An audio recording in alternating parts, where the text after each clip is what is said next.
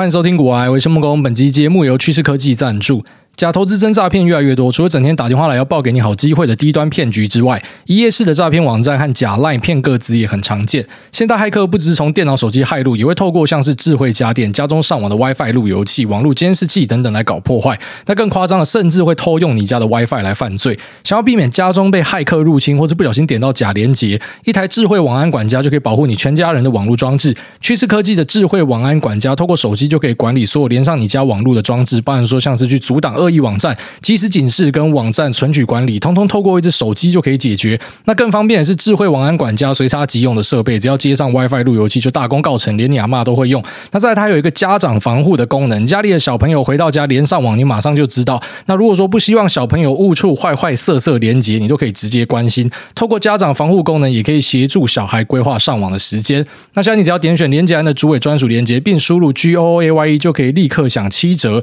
优惠时间是一月二十二二号到三十一号，那相关的说明跟链接我就放在链接栏这边，提供给所有需要的朋友们。好，那我昨天早上跑去捅了 PCR 啊，因为两天之后呢要去西班牙一趟，要处理我老婆的护照的东西，所以呃就提早安排了 PCR 的东西，因为他们其实比较难预约。我跟台湾，我那时候我要出来的时候去预约，其实蛮简单的，就是你在前一天都还约得到。哦，那意大利这边呢是要先提早预约，不然非常高几率你就预约不到。那预约之后到现场呢，光是填文件跟呃跟他们对一些东西就花了四十几分钟，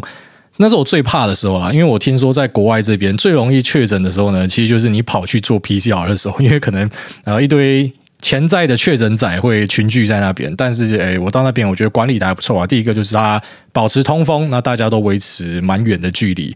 那实际上进去里面呢，就是捅鼻孔捅两下，那捅你的喉咙捅一下，哦，总共拿两根棉花棒。那就完成了 PCR 的这个结果，然后在当天呢，他就把结果告诉你。那花费呢，呃，一个人是六十欧元，哦，所以两个人呢就是一百二十欧元，差不多是台币的三千六、三千七左右，比台湾便宜一点点。那根据我在地朋友的说法呢，哦，在意大利我不知道，在西班牙这边呢，听说已经有一些诊所是靠这个 PCR 收费，然后就赚翻了。哦，可能本来都没有赚钱，但是他们现在呢就开始租各地的那种小空间。那这小空间里面呢，就是专门帮你做 PCR。那像西班牙这边其实有超级多的英国旅客。那英国这边因为他们比较少出太阳，听说是这样，所以呢，很多人就会大量的在各个。假日或者说他们有放假的时候呢，就往西班牙跑。那现在的状况也是一样哦，在意大利跟西班牙这边呢，其实都没有边境管理的措施，就是我们回台湾是要隔离七加七嘛。那在这边呢是完全没有边境管理，我觉得也也算蛮合理的啊，因为毕竟他们就是靠观光客在赚很多的 GDP 嘛。所以如果说把观光客挡下来，我要你关七天的话，那基本上就不会有人来了。所以他们在账面上的规定是跟你讲说，你要居家管理五天哦。但是就我的观察，应该是没有人在跟你屌什么居家管理这样。然后每天呢，大概还是有十几万的确诊。但如同我前几集讲的，其实生活都照旧了。所以在台湾的朋友们，我觉得。呃，其实不用担心太多。那这个 Omicron 呢，应该是很难守下来啊，很难像之前什么 Delta 大家去期待清零，所以应该要好好调试你的心情，就这个可能就是最后的趋势啊。因为就算你台湾真的守到完美好了，可是呢，难不成你就永远不开放国界嘛？你一定会开放哦。那开放之后呢，一定就会开始面临一些转换上的冲击，因为一开始大家很纠结要清零嘛。那也很纠结，说如果有人确诊，就要马上送医院嘛。像在这边，基本上你只要是没有症状，就是叫你在家里啦，他不会把你送去医院瘫痪大家。反正你只要没有症状，你就是归在家里啊。那当然他们也会来查勤或什么的，但是其实执行也没有到特别的严格。那在地的生活也都很正常，所以大家不用很恐慌说，说啊，是不是这个确诊上来真的会怎么样怎么样？当然你今天看一些数据，你可能会开始觉得害怕。可是就一样嘛，如果你去查流感的数据，搞不好你会害怕。可是流感大家就没有很注意它，那肺炎呢，可能大家觉得，呃，真的是非常可怕。好，所以就大概跟大家分享一下海外的经验是这样子啊。那也希望大家在台湾都可以平安。哦，那这个各位的医护人员啊，辛苦了。那也希望你们可以啊身体健康，然后不要累坏了啊。因为其实我们有蛮多的听众，然后在 Telegram 里面蛮多干玩股票玩最凶的是医生啊。哦，那呃很多医生朋友，那在这阵子可能是比较。辛苦一点啊！那祝大家一切都顺利。好，那接下来跟大家快速的带一下目前对于市场整体的一个看法。不管你是在美股、台股、加密货币，应该都感受到非常强劲的一个修正啊。那美股算是从一月五号就一路跌跌到现在，在过程之中或许有一些反弹，但是呃一路以来的趋势是没有改变的，一路往下撞，一直有新低价的出现。好，那在呃上个礼拜呢，算是。比较强劲，也比较明显的观察到有加速赶底的一个趋势啊。哦，当然底在哪我们不知道。你看一下阿里巴巴，我们本来以为说底到了，哇，没有底哈，从这两百多块一路跌跌跌跌跌跌到一百一百块哦。那呃，很多的成长股也是类似的状况，在这一波成长股的修正呢，呃，基本上已经算是。呃，一个股灾等级了。那如果说二零二一年的二月那个成长股修正，我们把它定义为修正，因为可能回吐是二十到三十趴之间。那近期呢，可能很多成长股的回吐是五十到六十趴，所以我觉得这已经算是一个类似戳泡泡的感觉哦。这个估值的修正跟崩毁是非常严重的。那这边还是要跟大家强调一个观念，我发现很多人可能没有注意到，他们只会注意到说，哎，今天如果说开始升息，是不是代表说，因为毕竟国债利率就是一个锚。那这个锚呢，可以去反映市场的其他东西的价格，可以推算一下折现率或什么的。但其实还有另外一点，就是说，呃，如果今天利息变高的话，如果说未来的趋势就是在短时间之内一两年甚至三年之间会一个升息循环的话，那它其实代表着任何企业，它只要是靠大量的负债在维持它的成长性的话，或者说它必须要依靠负债才可以呃持续的经营的话。它的成本会变高哦，它的成本会变高，所以这个是大家要去注意的一件事情。也就是说，那些杠杆开很大的企业，借钱借很多的企业哦，你要稍微去注意一下。那成长股可能蛮多，就是落在这个范畴。所以，呃，对于成长股有没有办法像过去那样子，可能有时候跌下来就直接 V 型反转回去？我自己是看相对保守了啊。我自己目前呃十大持股里面，我吃了两只成长股。那一只吃比较大，一只稍微小一点哦。cross try 稍微小一点，那 Square 的部分吃了比较大的一个回吐。但在我新的资金加码呢，我个人会选择不要加进去成长股啊，我会选择加进去。我在之前跟大家聊到，觉得二零二二年的一个啊趋势之所在，这样就是我不会是那一种觉得今天一个东西跌下来，我就应该要进去摊平哦。很多人的想法就觉得跌下来我就应该摊平，但是这是不对的。应该说每次的啊。有新的资金出现的时候呢，你要考虑的东西叫机会成本，而不是说过去的成本是多少。所以机会成本就是我现在这笔钱进来，我觉得哪个东西在未来上涨的机会是最高的，我当然就去买那一个，我就这么简单，而不是去考虑说什么啊，我前面已经跌掉多少，所以我现在更应该去摊平哦，这是很重要的一件事情。那再来就是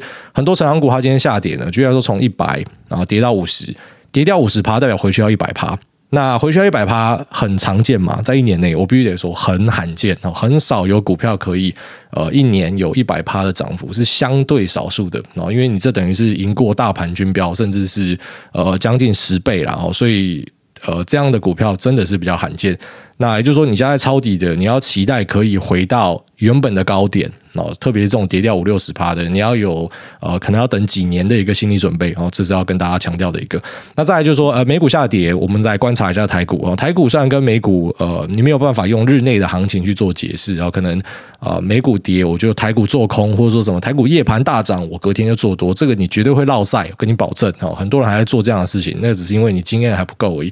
那等到你了解之后，你就知道你没有办法用日内行情去做一个呃两边的所谓的对冲或是变换，但是有一件事可以做啊，就是说你还是可以观察整体的大趋势，因为毕竟我们跟美国的关系太强烈了，我们就是嗯供应链的部分，他们可能是品牌的部分，所以。呃，两边的行情跟两边的景气算是某种程度的联动哦，所以你会发现，呃，台湾的指数跟美国的标普、纳斯达克，或是说关联性最高的费城半导体，它的波峰波谷会在差不多的位置。也就是说，如果今天美国的经济是很不错，你没有道理去期待说台湾的经济会很差这样。那短期上来看呢，我觉得台股算是从一月五号，就是美国开始跌的时候，一路守守到现在，它直到昨天哈，就是一月二十一号的时候才开始大跌，所以台股算是强势蛮久的。虽然我们还要仔细的去分啊，就是在加权指数这边强，因为我们的权值股很强，可是那中小型的贵买指数呢，其实已经跌好久了，已经跌一阵子了。那也跟美国的小型股的。呃的遭遇是一样的，只是台股的小型股比美国的小型股幸运的一点就是去年至少有涨到，好，那现在只是一个回吐，那些小型的 IC、IP 什么的，但是呢，诶，美国的小型股去年没有什么涨到，然后今年又跌更多，所以台股这一部分是比较呃强势一点哦，相对强势一点，好，但是呢，我们在礼拜五也看到台股也跟着下去了，那在下去了呃。当晚的收盘之后呢，我们就注意到，呃，有在外资的部分呢是卖了四百多亿，那再来就融资呢缩了四十几亿。那有一点我觉得蛮值得注意，就是说 put call ratio 大盘的 put 跟 call 的比例呢已经降到了一百以下。那这其实对于呃，如果说你懂看这个指标，就知道说，如果今天低于一百以下呢，蛮高几率会看到反弹，然后蛮高几率在之后是呃有机会看到反弹的。不过呃，台股就是。比较可惜的一点哦，就是接下来在礼拜三呢会开始放年假哦，所以你未必可以在年假前看到一个反弹哦。特别是啊，台湾人对于疫情的恐慌，然后我们可能近期才开始要去接受 Omicron 可能会进来的这一件事情。哦，虽然这样的东西在啊，举例来说，在英国他们的均线哦，确诊均线已经整个是往下拉了，也就是说高峰看起来是稍微过去了。那在我们当地这边呢，哈，意大利这里其实。我也跟大家强调生活是都一样嘛，根本就没差，你还是可以做一样的事情。但在台湾，可能大家就觉得世界要毁灭了，所以你要把这个放入你的考量里面，就是可能呃，虽然我们讲说 p u c o ratio 一般低于一百以下，蛮高几率可以见到反弹，可是国际盘势不好，那台湾人对于疫情的恐慌，所以呃，剩下三个交易日呢。我觉得未必可以看到一个反弹，所以以惯例来讲，这样的状况对于多军是一个还蛮不错的机会啦。哦，只是我们有一个呃年假要考虑在那边。那再来就是跟大家分享一下，就是为什么诶过年前呢，有时候你会发现一些沙盘的产生，特别是一些中小型的类股。那是因为台股有呃蛮多资金。哦，你不能说很多人，因为使用这样的人一定是少数，但是他们握的资金是很大的，我觉得他们会使用所谓的丙种资金。那丙种资金蛮多呈现的样态是类似用假外资的形式啊，它挂是挂呃那几个外资的券商，可实际上在里面操作的人呢，就是黄皮肤黑头发的。那操作的方式就是，我今天跟金主讲好，说买某只股票，执行价位是多少，然后付出一个保证金，一般保证金可能是落在两成啊。然后那如果说关系更好的，我是有听说可以压到一成啊，也就是说，它可以开到将近是呃五倍到十倍的杠杆之间啊。那一般散户你用融资就是二点五倍嘛，那你股期最多最多就是七倍，啊但是股期其实可能很多时候还是跟着现货跑，现货才是大人的战场这样。那他们可能就是使用呃这样子的一个资金来。控制现货啊，所以当今天要放假的时候，你要知道这个利息是很贵的。融资的利息可能啊，一般人是落在六到七趴一年啊，但是你去算这种丙种的利息的话呢，可能很多是用日息来算的。所以当今天过年在放假的时候，你就。不希望就是我过年就不能交易，然后还要给你扣利息嘛，所以蛮多可能在这时候就会把资金撤回。那当然有时候也是金主，金主会怕说啊，国际盘出大事啊，因为你的保证金就只有这样嘛，啊，你保证金后来如果跌了不够，我也没有办法给你追讨，没有办法看股票，所以对金主来说也是一个风险。他可能就会要求说，你可能要把这个保证金提高啊，或者说你要把股票清掉。所以也呈现了为什么可能台股在每次的过年前，你会注意到说，诶，有一些东西开始结账出去，然后可能看起来是很多外资在砍。哦，类似这样的一个情形，这算是可能比较少人知道，稍微跟大家分享一下。那也或多或少去反映了为什么每次新春哦，用几率来看呢，就是新春开盘发红包的机会是比较高的，因为这些资金可能就回补了。他们呃在放完假之后呢，还是要把资金打回来吧，总不说一辈子都不做股票了。哦，所以其实，在台股的惯例上来说呢，呃，新春开红盘的机会是高比较多的。虽然可能很多人呃会担心说。呃，接下来要放掉七个交易日，会不会美国这边会出大事？七个还八个，反正就是放掉差不多这么多个交易日，会不会出大事？会不会受到影响？要要减码出脱？但这个这个问题其实很好回答。就如果说你今天是长期持有的人，你说你持有的可能是半年到一年以上，甚至更多哈，指数这种，你根本就是要打算一路 hold hold 到底的。你因为这个七八天卖掉是很蠢的事情，因为你会付出很多交易手续费。你就想，你一整年有两百个交易日。那你为什么要为了这个七个交易日把东西卖掉？然后就算这个七个交易日跌跌了又怎么样？哦，那你要想，你卖掉承担的风险不是只有跌的风险，上涨你少赚这也是一个风险嘛。所以你可以单纯用几率去看这件事情啊。但当然，如果你今天是啊，就像说这种使用品种的、使用融资、使用期货的，你要减码，我觉得哎还蛮合理的哈，因为你可能没有办法去承担啊七天之后一次开牌哦跳空往上，假设你是做多就很爽嘛。可如果是往下你就落赛，那做空的一样嘛。就如果说今天是啊跳空往上上你就落赛。啊当然，往下你可能就很爽，所以你承担那个风险就变成是相对大的，因为它会变成你本来是每天可以调整，变成啊，你只能等七天后才调整，所以它可能一次反应到位。所以短线的人你要卖掉，我觉得就还算合理，然后它长线的就怪怪的。这边顺便跟大家讲一下。好，那接下来我自己就鸡婆跟大家提一点币圈的东西。然后大家可能都有注意到，蛮多人问我，可是我不太喜欢在呃股癌的脸书上，或者说我们的节目里面跟大家讲这个，因为我觉得。术业有专攻，然后我的专业就是可能在股权投资这一块。那币圈的介入有没有用？我自己持有比特币，我十颗比特币，就是那时候开呃我们的群的时候，后来就自己跑进去买比特币，买了就放在那，没有动它，完全没有进出，也没有操作。那再来呢，就是说我自己有投资一些币圈的计划，然后因为我我怎么看都觉得当镰刀比当韭菜来得好。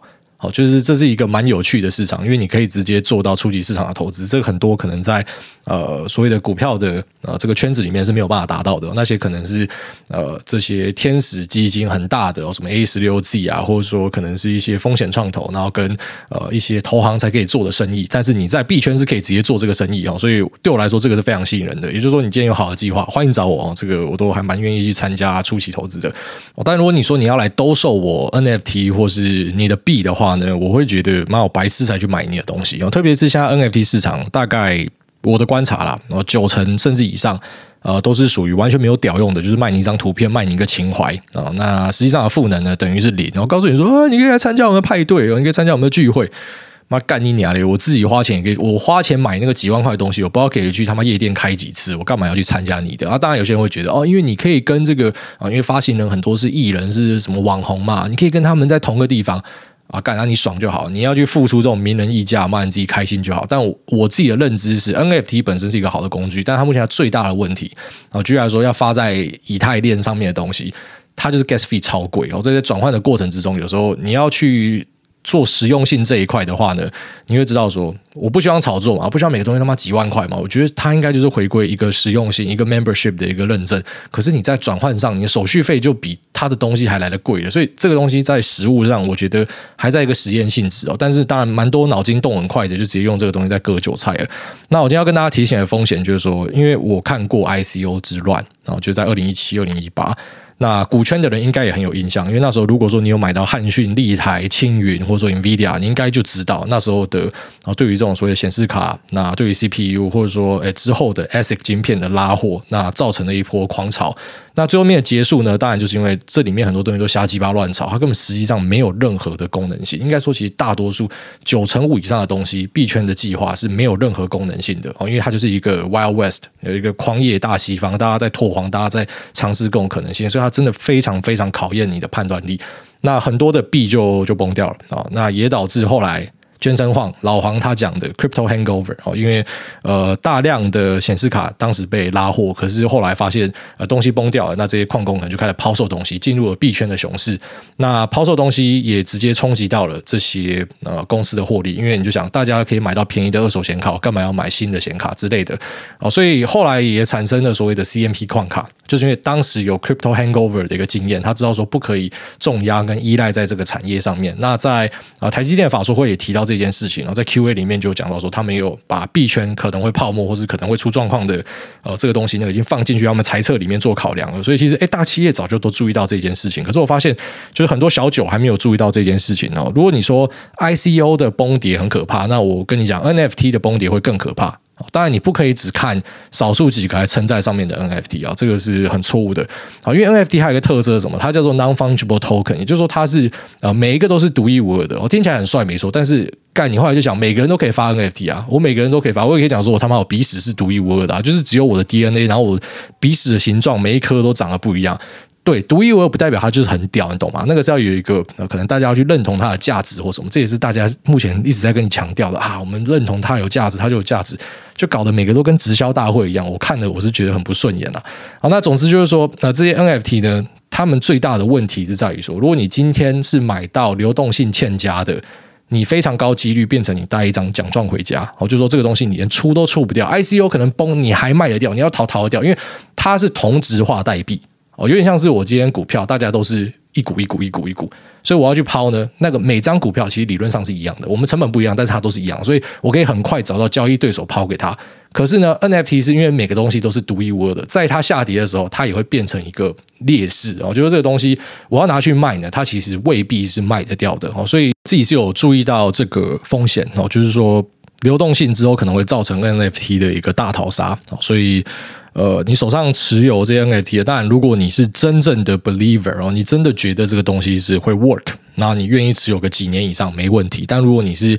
来炒作的，然后是傻傻的，你看人家在在买，然后跟你讲说要买，你看很多那种投资圈的全部跳进去币圈哦，突然讲股票全部都在讲币，然后都叫你去买，你就真的就跑去买。你后来出不掉的话，我跟你讲，那是一个很严重的事情。所以，呃，就当我自己是多嘴，在那边跟大家提一下。我不然我自己本身是不太喜欢讲，就是不是我真的花很多时间在经营的东西，因为我毕竟没有去做这些 NFT 的买卖。那有蛮多的 NFT 都想要找我买业配，我也都不卖啊。那或者说他们要空投给我，我也都不收，因为我知道我今天收了。大家就会讲说：“妈的，这个东西是古埃也有。”但，我人微言轻的，我不觉得我很大伟或什么。但有些人可能就这边看到我有，就会想要去买哦，类似这样。所以，呃，我就不去接受这样的东西，因为我觉得这个东西还在实验阶段。那未来的应用，我是看好，我真的看好。我相信，如果等到 gas fee 可以压到很低，但你不要跟我讲说什么瞎鸡巴链啊。我们今天讲都先讲以太链，我们先讲最主流的，主流的可以把 gas fee 压低。NFT 有非常多可以认真去经营的应用，然后但目前呢就是炒作啊，就是跟 ICO 一样，就是炒作。所以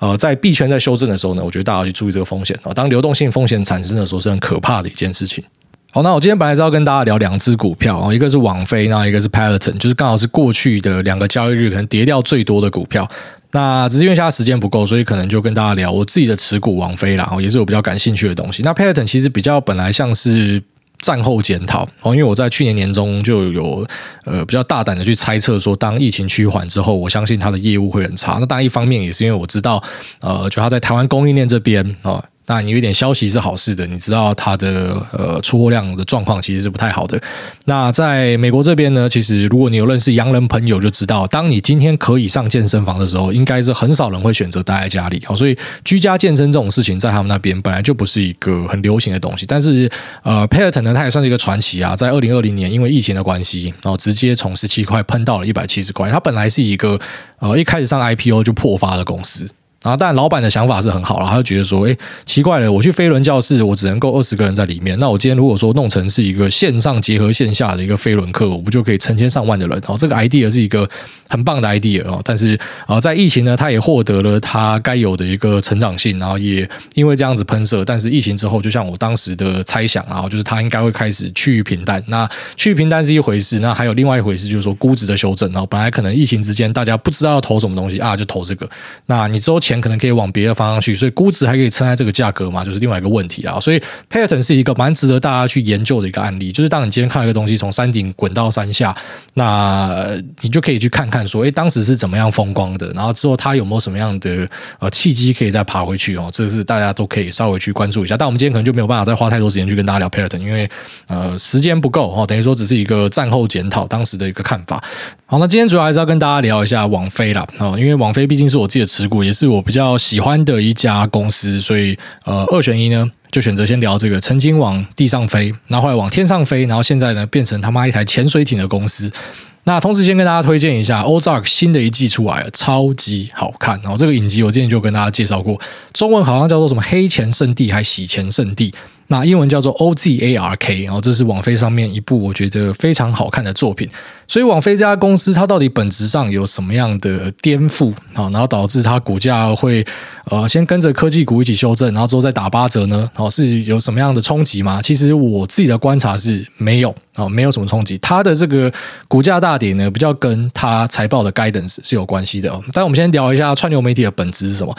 它的本质呢，就是说内容为王哦，content is king。如果说你有大量的内容，你有优质的内容，你就可以吸引到更多的订户。那更多的订户代表什么？更多的营收。啊，只是这个订户我们要去注意的一点，就是说圈瑞高不高？如果这些订户是因为你部分的优质内容进来看完马上就走，像是 HBO Max 的话，那对你来说是很伤的一件事情。好，代表这个估值呢是虚的，然后可能现在冲一波用户进来，大家啊股价把它叠上去，然后之后发现哎用户又跑光了，那你就马上要杀下来，所以这是一个很虚的东西。所以用户可不可以持续的去产出它的价值是很重要的啊，这就是为什么会把圈瑞当成是一个超级重要的指标。那有了圈瑞之后呢，你就可以去大概的用呃，他目前可能每个月收的钱，然后除以这个圈瑞，就可以算出它的 lifetime value，就是一个用户呢终身可以产生多少价值。所以呢，因为你可以产生很多的价值，很多的钱，所以公司就可以拿着这笔钱再去做更多的内容，所以它是形成一个回圈。所以我自己觉得，在串流媒体里面呢，它会形成一个大折恒大的趋势。并不是这么简单，你可以在全世界各地，你可以在韩国拍鱿鱼游戏，你可以在好莱坞拍片，你可以在台湾拍片，没有没有这么简单哦。很多人可能会想象说，哦，这有钱就可以办到。我跟你讲，其实网飞的供应链管理是超级强大的。那他在二零二一年呢，确实做了很多很屌的事情，像是鱿鱼游戏啊。直接在全世界爆红。那自己制作的大成本电影，好像是《Don't Look Up》哦，这部好看。那《Red Notice》哦，这部就是假设你喜欢《神力女超人》跟《The Rock》的话，你会觉得好看。但剧情我觉得，嗯，就是还好。哦，不过在这些大成本制作的之前呢，我自己在蛮担心说会不会花钱然后跟丢水里一样，但是看起来效果是很不错的。那同时呢，这家公司也获得了最多的奥斯卡奖，获得最多的奥斯卡提名，也获得最多的艾美奖，所以在内容的创作上毋庸置疑是一家非常屌的公司。那在产出量的部分，跟在啊这个用户的续留率啊，就是退订率上面呢，它也都是最顶尖的公司。所以整体上来说，公司的本质并没有任何的改变。那大家已经很好奇，说为什么股价会跌成这样？哦，这个股价下跌呢，我们已经不可以讲说是市场的一般的波动，哦，这个绝对是出了什么大事才会跌成这样。那我们如果去拆解它的财报的话呢，我必须得说，在 Q 四的这些财报数字上面，我知道现在已经很多媒体会故意在啊它的财报数字里面抓一些东西，哦，这个成长不符预期，哦，这个不不不。但是其实整体财报来看，当然有些符合预期，有些不符合预期。可是啊，整体来说呢，它是一个击败 consensus 的财报，也就是说，它在二零二一年的 Q 四。是并没有什么问题，那它最大的问题在哪？就就连我自己看都觉得这个是很明显的问题，就是在二零二二年，它 Q one 的用户预期新增是只有两百五十万，那这个数字真的是很大的一个警讯啊！因为它除了远低于分析师抓的大概六七百万，虽然我自己是没有估这么高哦之外呢，那再来就是说，它低于了二零二一年 Q one 的将近四百万的新增用户，大概低了可能有三十趴左右。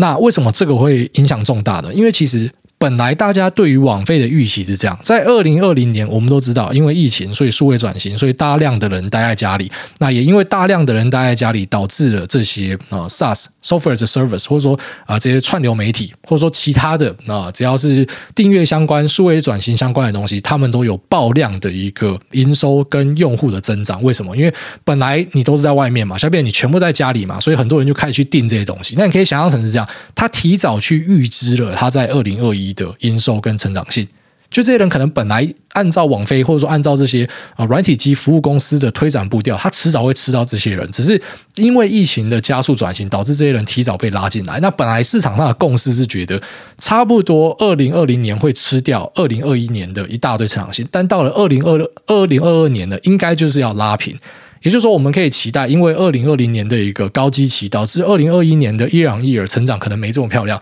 可是到了二零二二年，你应该要回归到正常的一个成长性，而网飞没有。那网飞没有，是因为我们刚刚前面讲，是因为你内容不佳吗？是因为你没有得奖吗？还是说是因为你用户疯狂的退订吗？好，在 earnings call 里面还直接跟你讲说圈瑞是下降，所以是一个超级好的事情。那内容制作部分也证明了他们是一流的这个内容制作公司，在 Google 的搜寻排行上面啊，就是在二零二一年的啊，居然说大家对于影剧的搜寻十个里面有五个是网飞的，所以它绝对不是在公司的哦最核心的业务，就是影视制作跟串流上面出了什么样问题，而是说呃大家没有去估。算到的是说，本来预计二零二一年拉平，二零二二要回归成长，就没有想到它没有回归成长。而这件事情造成的冲击，其实我相信是很大的，就不是只有对网飞这家公司。它造成的冲击是说，现在其他的串流服务，我知道，像外面一点都会跟你讲说啊，网飞就是因为遇到什么挑战者啦，然后遇到 Disney 啊，遇到 Viacom CBS 啊，还是遇到什么 Discovery 什么什么瞎鸡巴串流媒体，所以导致呢，你看它就是瞎生是讲最难听的说，就是美国的爱奇艺啊，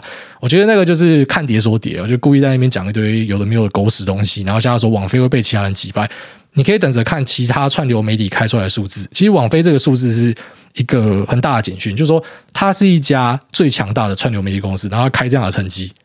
那其他人你去想象一下，他会开什么样的成绩？然后这个可能就等他们数字开出来之后，大家就自己会去验证。那再还有一件很重要的事情，就是说其实不是只有呃串流媒体啊。如果说串流媒体它开这样的数字，那是不是代表其他的软体及服务公司也可能是这样子？好，所以就加深了一些成长股可能就是更深的跌幅之类的。我觉得这都是在之后的财报季大家可以去注意的一件事情。所以我们去大概总结一下这一份财报为我们带来的启示，还有网飞那可能过去创作一些内容，就是说本质上没有问题，但是成长性欠佳。我觉得是这样。好，那你说因为这样子就要弃网飞去投其他串流媒体？我自己的猜测是觉得这一定是错误的。因为我们等着看其他人的数据就知道了。那如果说是因为网飞的数字决定要放弃串流媒体这个主题，哦，那或许还可以。就看你相不相信公司的说法，因为公司可能跟你讲说，呃，他们的目标是在 screen time 上面要占据哦，就所谓 screen time 就是说，我们今天会花时间看荧幕的时间，然后目前只有十趴的时间可能是 stream media，就是我们在看荧幕的时间里面十趴是花在串流媒体上，他们是相信说，当这个数字往上推，可能每个人可以产出的价值以及啊订阅的数量都会往上升，看你相不相信这个故事啊？但是我自己相信这个故事啊。我说如果说你相信这个故事的话，那在串流媒体里面要选标的，我觉得就很好选。但如果说你不相信这个故事的话，那当然可能你就可以说网飞这个地方就是它呃摸顶的一个。一个一个点了，好，因为毕竟可能它在涨用户的呃的的定费啊，那很多人讲说，你就是因为没有办法有新用户，你才去涨定费，好，这个我们可能在呃早早先在跟大家聊网费的时候，我就觉得，因为它有自驾权啊，所以它最终本来就会涨，它并不是因为说什么成长性遇到一个瓶颈，所以这完全是看你用什么角度去解读，好，所以呃这一份财报的分析大概就这样子，就是说，诶。可能跟大家期待不一样，我没有花很多时间在跟你聊说什么 Q 四的营收的呃是多少，margin 是多少，因为我觉得那不重要，哦，那真的不是很重要的事情。重点而是是在看这个啊未来的成长性，然后以及它到底有没有办法持续做出很赞的内容。那我觉得在成长性的部分，我现在也会把它打一个问号。但是在内容的部分，它毋庸置疑，就是今天如果我们要去投资串流媒体的话，它应该还会是一个首选。好，大家这样。好，那接下来我们进入 Q 的部分呢。这是第一位 Melody 六一一零一零一，他说：“欢迎收听股癌，喜欢听爱心，那希望能听到癌大分享股票质押的心法。”他就是听到我这边股票质押落赛，然后刻意跑来问我股票质押心法。好了，我跟大家分享一下股票质押是怎么一回事。简单来讲，它就是一个呃。融资的管道，然后那这个融资不代表是加杠杆哦，因为举例来说，你今天是郭台铭哦，郭台铭就很常把股票拿去设值嘛，最近刚解职，他设值呢，他就可以呃，股票不用卖掉的状况之下，然后贷到一笔钱，而且我相信他的利息应该超漂亮的。一般人去质押的话，可能利息是落在两趴左右，所以呢，质押其实最主要的目的就是说，你可能把一些股票押给然后这些证金公司，然后换取现金，那现金你要干嘛都可以，啊，只是可能很多人就是杠上加杠，就是他去押了股票之后呢，然后再。去买股票，所以就等于是呃开杠杆的意思哦，看你怎么样去使用这样的一个工具。那质押的乘数怎么算呢？哦，一般来说，如果是绩优股的话，可能可以给你押出六成的钱哦。你今天可能押一张台积电，它就可以给你台积电啊现价的六成。但如果你今天是押一个啊可能中小型股的话呢，它可能就是给你四成哦，因为它风险是比较大的，所以它给你的钱就比较少。那可能利息呢也因为这样有所差距啦。好，所以大概是这样。那像因为这个珍珠奶茶不加珍珠。和奶茶，他说：“人生有骨癌，百忧皆可解。”那癌大您好，鲁妹没有睡好，想找您聊聊。前几天和久违的学生有联络，对方现在有很好的出路，我很替他开心，但同时也反思自己的人生出了什么问题。说实在的，我喜欢我的每份工作，不管是医疗照护或是幼教业，我都喜欢照顾、服务老弱妇孺。但一路走来至今，我还是在贫穷线上挣扎。当然，我也了解，呃，跟很多。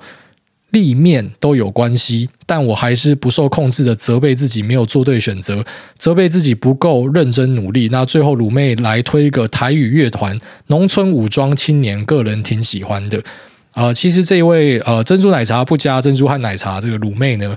呃，她的想法是很多人都有的，就在社会上真正在帮大家做好事的人，就是他可以真的影响到很多人的人。哦，那。可能他获得的报酬是我们看起来很不对等的。那当然，你也不可以说什么金融圈的这些家伙哦，好像都没有为社会产出产值。没有，本身金融的这个行为就是在帮社会创造价值哦，因为你。啊、你本来自己要赚钱的话，如果没有金融体系，你自己要赚钱，你只能够慢慢赚。可是因为有金融体系，你可以有一个方便、快速且可能便宜的融资管道，导致呢企业可以发展的更快。那因为企业也养了很多人，所以金融本身虽然我知道很多这种所谓的金融金童，大家会觉得他们好像不务正业，但他们在做的事情呢，本质上是好。但你卖垃圾产品那是另外一回事啊。那可能我们反观就会讲说一些在做什么社工啊、幼教啊、护士啊。就他妈累了半死，然后拿这种一点点钱，我是完全认同这件事情。就是说，呃，如果今天居然说什么护士要出来，呃，跟大家喊说他妈的，我真的累爆，我要罢工，我要加薪什么的，我我会去支持这样的东西。但是我们必须，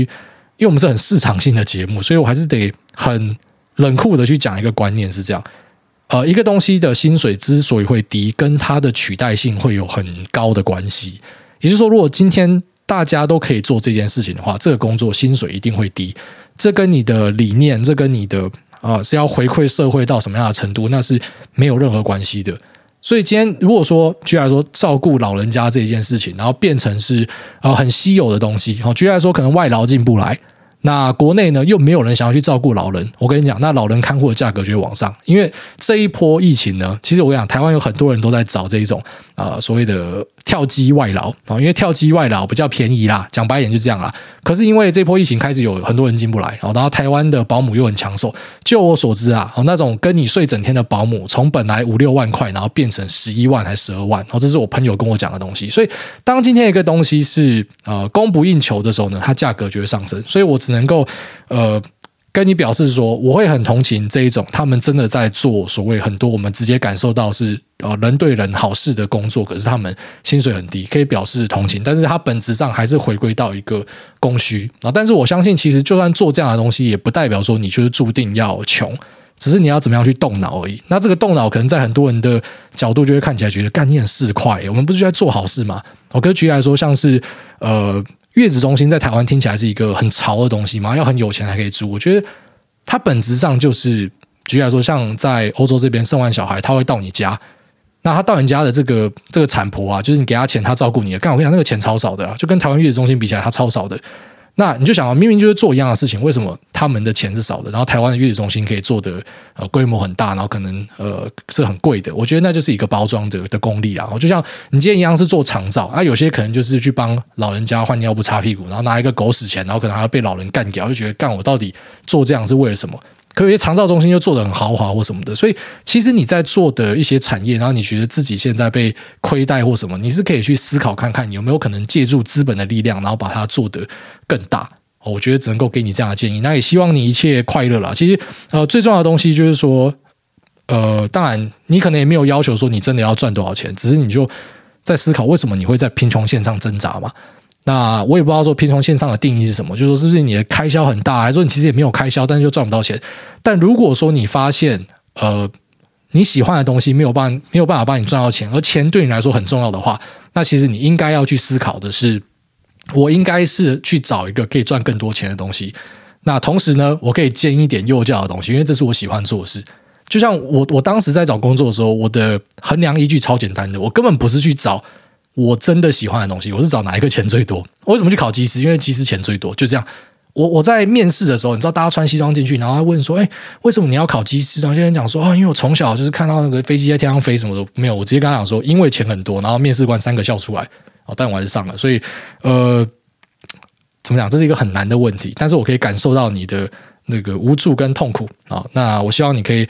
赶快去重新思考这件事情。如果你希望钱多一点，你觉得钱多一点会过得更快乐，那你就去做一个钱多的东西。然后你在闲暇之余再做你兴趣之所在。哦，因为其实最后面你还是会发现，钱呐，大家说买不到快乐啊，但是呢，说买不到快乐的人都是那一种很有钱的人啊。所以你真的有钱，他会解决很多事情。好，大家这样。好，下面有撸竹拓野哥，他说三十五秒让你高潮吹吸马龟底。他说五星推爆。那大你好，小弟入市大概两年，近期绩效 OK，感觉自己一到五。那是能够维持一定的盘感，但是每次周末太放松或是在忙工作，星期一早被闹钟叫醒的时候，都会觉得充满着公园抱队打三三，坐等一轮上场后没 feel 的那种僵硬冰冷感，延续性好像都没了。想请问癌大是否能分享如何克服星期五收盘到星期一开盘的这段空洞？那还说癌大根本就没有这种感觉，差低。那 PS 还有一个小问题，爱普分拆面额砍半，那之后的 EPS 也会跟着砍半吗？还是要自己把爱普股价乘以二去对它的 E P S 才对。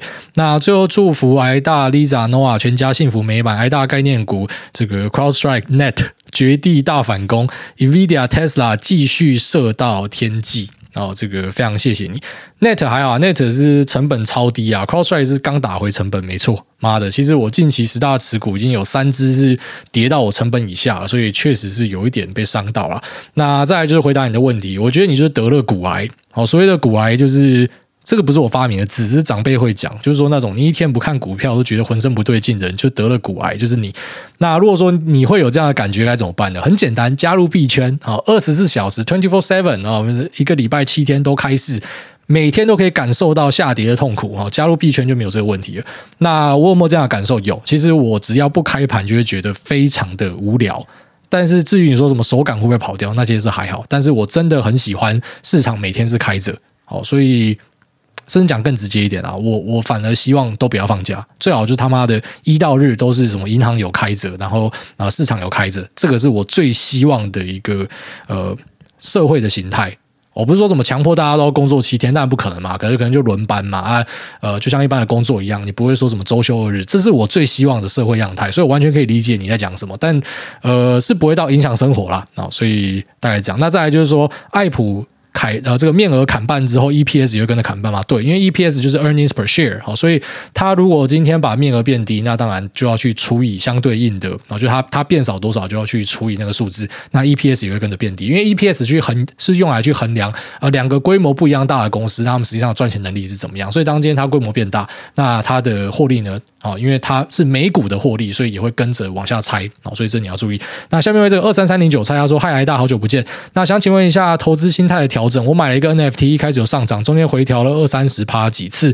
然后我都抱着没有卖，然后后来最多翻了十多倍，挂号十天，那接下来就一直下跌，我最后是赚三倍出场。诸位有没有什么方法可以稳定停利？心态如何稳住？那因为我只有买一个，所以不可以分批。那虽然最后有赚，我也知道不可能卖在最高点，那只是心里还是有个坎，因为在价价格最高的时候已经赚了我两倍的总资产，挂号数十万。那我目前是大学生，祝诸位一家平安健康，国外生活顺利，非常谢谢你。呃，我真跟你讲说，你要自己去克服啊，因为你自己也知道说，如果可以分批卖，就可以解决这个问题嘛。啊，你就只有一个，所以任何人都有这样的状况，就是你卖了之后，想要把自己的蛋蛋捏破，因为它持续上涨之类的，或者说你错过了最高点，我也会有这样的问题。好，这是一个你自己心理上要去克服的，它并没有一个什么诀窍之类的。好，下面一位 S M L O 他说五星吹到床单湿透，那推歌 Enigma 的 Modern Crusaders。曲风很特别，希望癌大喜欢。那另外，它是《JoJo 奇妙冒险黄金之风》的片尾曲，动画也很好看。那故事地点刚好就在意大利，推荐给诸位。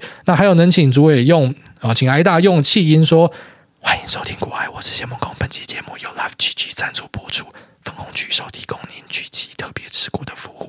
哈哈，最后祝诸位不确诊挑战顺利。那回国时脖子不会留在欧洲，没有带回来。那 B R S M L O 好，谢谢。那我去看你推荐的东西。下面一位啊，鲈鱼鱼鱼他说台南大表哥，那五星吹吹优质好节目。小弟第一次留言，有个疑问想要请癌大复习一下。由于只有台股股票，之前美股的内容都没有认真听。那目前股票都摆在台股的 E T F，现在想要把台股部位转去美股，那预计是买 Q Q Q。那想请教癌大，金额小的话挂号大概台币二十万，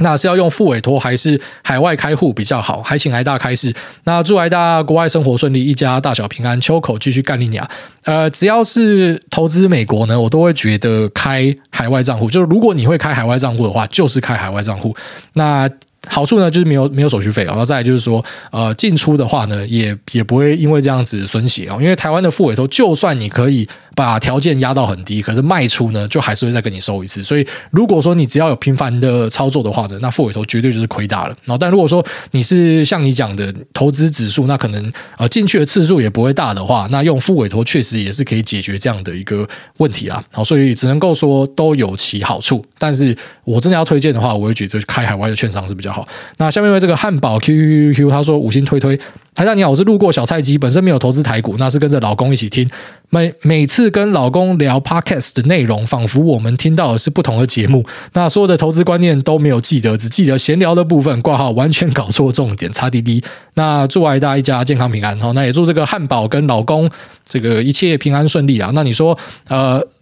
就是可能。听完节目之后聊的东西都完全不一样，我觉得还蛮正常的，因为我的节目从来都不会跟大家讲说怎么做是绝对是对的，因为我一直都觉得嘛，事实上没有真理，就是真的只是你选择要相信哪一边而已。这样，所以呃，如果说听完会有不一样的想法，这反而是好事。就是我们这个地方本来就提供给大家思想冲击的地方，互相冲击，你撞我，我撞你，大家在那边 mosh pit 这样，所以呃是没有问题的。下面一位黑星星黑星影啊，他说。爱爱爱，诸位，那诸位您好，小妹最近有个烦恼哇，我们今天这个留言好多美眉哦，一二三四六六个留言里面有四个美眉啊，她说，呃，小妹最近有个烦恼，不知道英文名字要取什么好，那恳请诸位呃赐予一个名字，那自认个性算是活泼开朗的，谢谢诸位，祝全家平安。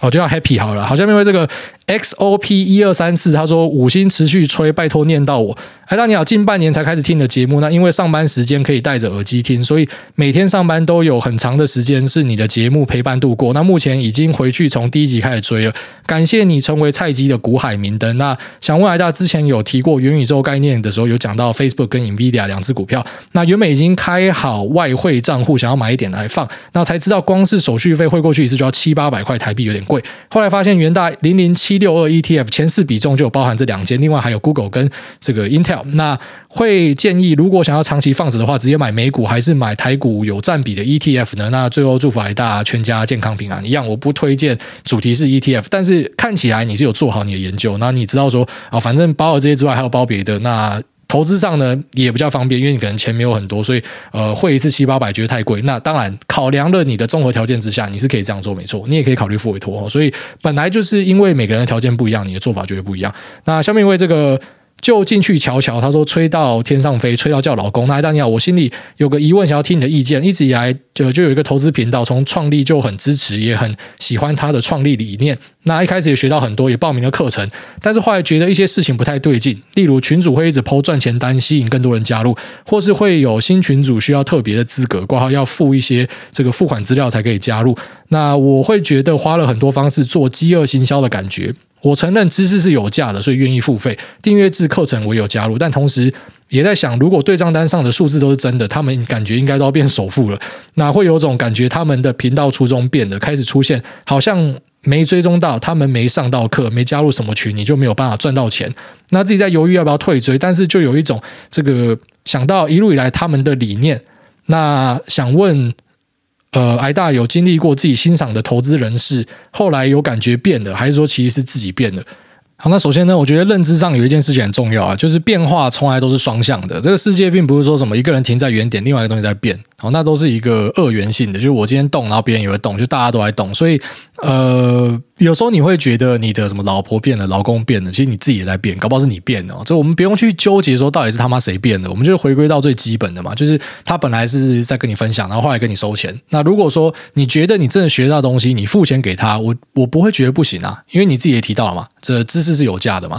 那像我自己的节目，是我从头到尾都规划是我要免费跟大家分享。为什么？我也很坦白讲了嘛，就是我想要一个话语权。如果我今天有跟大家收费的话，我的受众就不可能会这么大。所以我就一开始就不要跟你收费。那再来就是不收费，还有一个好处是什么？就是我可以想讲什么就讲什么，甚至我要开一集跟你讲说他妈的做菜的心得，也没有人可以喷我啊！干妈的，我就免费的。所以那个是每个人的规划不一样啦。啊！如果你今天要，我就要说你要我去很缜密的跟你讲说二十分钟的投资概论，而且要把我的毕生绝学拿出来，干鸟没有卖你他妈一百五十万，我才不要教你，就类似这样。所以我不会觉得收钱是错的，应该就是那是你的感受。你觉得这个人收钱，然后他是感觉在骗钱，你觉得不好，你就不要去。然后，你不要想太多，反正你就是很相信自己的直觉，然后以及你到底有没有学到东西，这个问你自己就最知道啊！不要去催眠自己，不要像什么加入直销会一样，然后那边催眠说我真的有变一个更好的人，可是你户头钱一直在变少啊，兄弟啊！所以考虑自己的客观状况之后呢，我相信你可以做出正确的决定。下面这个卡卡好神，他说五星吹吹抽奖抽起来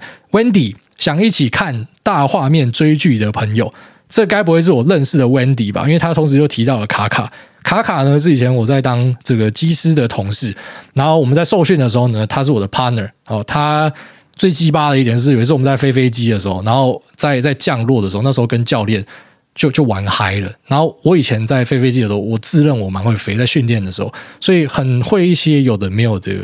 就是小 trick 小小技巧这样。那像落地的时候，就很喜欢玩那种故意单轮落地。只用一个轮胎，然后 hold 在那边，然后后来就有一次在落地的时候，在玩那个俩狗链落地，就是我只用后面的两个轮胎落，然后就 hold 着这样，就就不小心稍微用力拉到了一下，然后就跳 strike，就是尾巴有敲到地板，很小，教练本来没有发现，但这卡卡呢，他就是。你知道，为了飞行安全啊，其实那时候我也是有点皮，所以他就大义灭亲，就说有有有，然后后来我就被教练干了他妈一一顿这样，然后从此之后呢，就变成一个非常稳健的飞行员哦，所以